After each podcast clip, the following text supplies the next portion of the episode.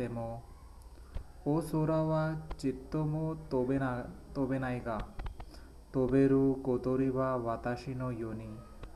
地面地べたを早くは走れない。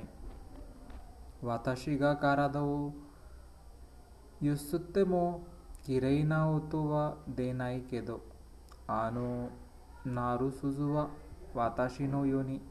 たくさんの歌は知らないよ鈴と小鳥とそれから私みんな違ってみんないいみんな違ってみんないい The English translation of this poem is A bell, a bird, and me.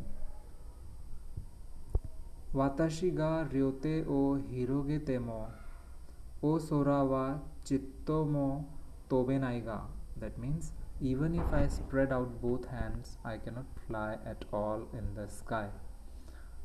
Toberu kotoriba watashi no yoni.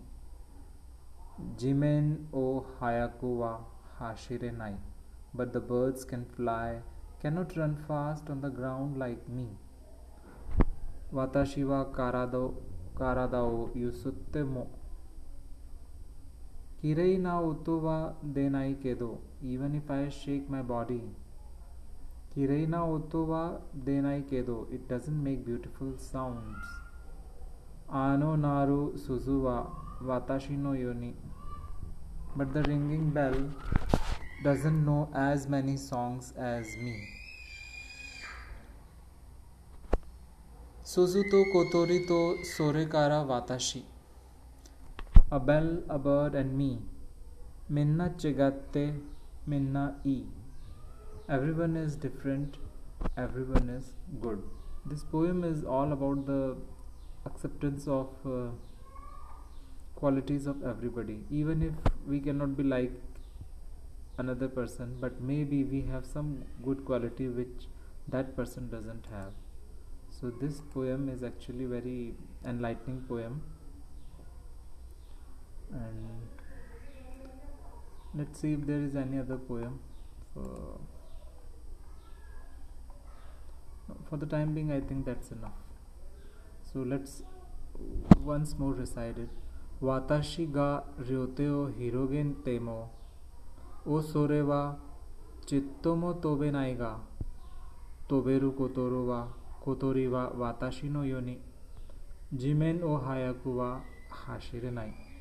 私が体をゆすっても、きれいな音は出ないけど、Anonaru सुजुवा वाताशिनो योनी yoni. उतावा no uta wa shiranai yo. Suzu to kotori मिन्ना sore kara watashi. Now English translation. Even if I spread out both hands, I cannot fly at all in the sky. But the bird can fly, but the bird that can fly cannot run fast on the ground like me. Even if I shake my body, it doesn't make beautiful sounds but the ringing bell doesn't know as many songs as me a bell, a bird, and me, everyone is different, everyone is good. Uh, I would like to tell you about a little information about the poet Misuzu, Misuzu Kaneko. Misuzu Kaneko was an author um, who grew up in a book loving family and continued her education until age 18, a rare achievement for women at that time. She began to write poetry for children when she was 20. She sadly committed suicide at age 27, the day before her ex husband was due to gain custody of their younger daughter.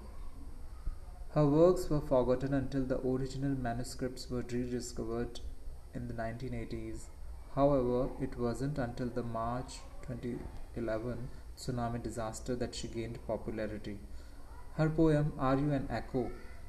was played in TV public service announcements. Her works are not on Aozora Bunko, but a quick Google search will enable you to read some of her poems. In particular, mm, I think if if possible, then I would like to.